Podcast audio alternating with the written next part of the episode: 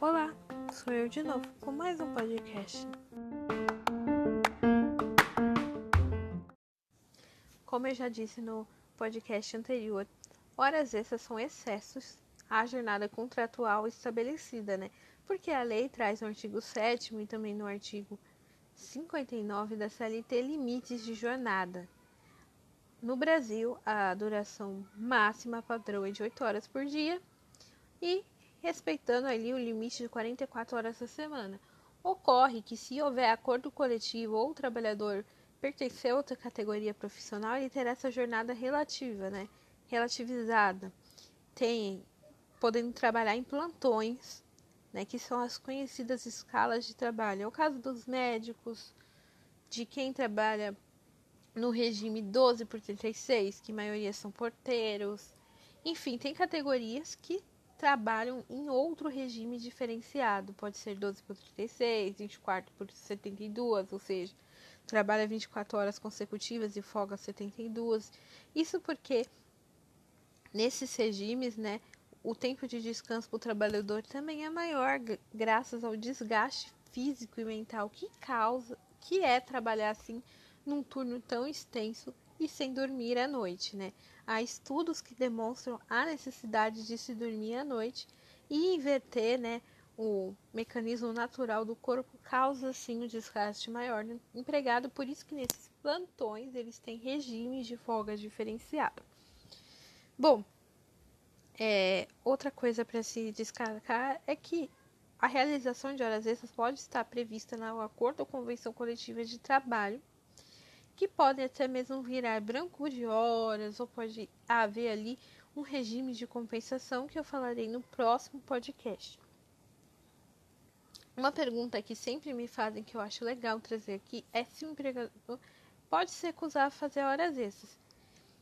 Se não tiver ali uma previsão em acordo coletivo ou em norma coletiva, né, o empregado pode se recusar sim a fazer horas extras, desde que não haja um motivo de força maior. Vamos supor que ocorreu algo numa fábrica que se, se não for realizado ali um procedimento pelo manutencista vai destruir toda a produção daquele mês. Isso é um motivo de força maior, está previsto no artigo 61 da CLT. Então, quando o serviço é inadiável e pode acarretar à empresa um prejuízo manifesto, o empregado é compelido a fazer essas horas e ele será devidamente remunerado por isso. Além do limite legal, né? Bom, as horas extras é, também é importante ressaltar, como eu já disse, a forma da remuneração. A hora extra deve valer pelo menos 50% a mais do valor da remuneração base. Meu Deus, vou traduzir para o português. É, no Brasil, nós temos um regime onde todo mundo recebe por horas trabalhadas no fim do mês. Então, quem trabalha 8 horas recebe ali seu salário por 220 horas, né? Incluído os, o final de semana, o domingo, porque o domingo já é remunerado em tese, né? Ele é indenizado. Aí, essa hora normal, para fazer o cálculo da hora extra, você teria sua remuneração, digo remuneração e não salário. No, num dos primeiros podcasts eu já expliquei a diferença entre remuneração e salário. Então, para entender, você precisaria pegar a sua remuneração como funcionário, dividir pelo número de horas extras do mês, que é 220, para obter o valor da sua remuneração por hora. Então, cada hora extra é remunerada com o valor das, de todas as suas contraprestações de caráter remuneratório, acrescidas de 50%, porque isso está previsto na Constituição Federal. Ocorre que essa remuneração de 50% a mais da hora normal também pode ser maior, dependendo da norma coletiva ou convenção coletiva de trabalho. Outra coisa é importante salientar que para o trabalho realizado nos domingos e feriados, o adicional de hora extra deixa de ser 50% e sim se torna 100%, porque os domingos trabalhados serão remunerados em dobro. Outra norma que também está prevista ali na Constituição Federal. Quando houver o adicional constitucional e uma norma coletiva mais favorável, vamos supor, a lei aqui na Constituição prevê um adicional hora de 50% a mais da remuneração para calcular as horas extras. E aí tem uma convenção que prevê adicional normativo de 80%. Qual você vai aplicar? Logicamente o mais favorável por conta do princípio, né? Que nas relações de trabalho sempre vai se aplicar a norma mais favorável para o empregado.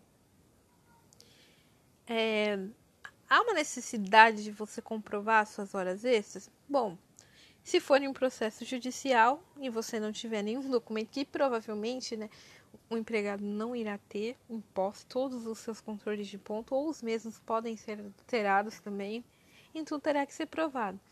Mas no dia a dia, né, as empresas que têm um determinado número de funcionários têm que ali ter controles de ponto para registrar a jornada que é realizada.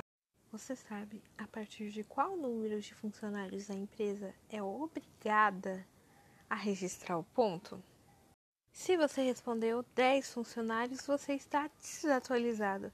Após a lei da liberdade econômica, né, há determinação que as empresas registrem o ponto a partir de 20 empregados contratados. Não mais 10, como previa ali o artigo 74 da CLT antes da Lei da Liberdade Econômica, que teve a assinatura de nosso ilustríssimo presidente.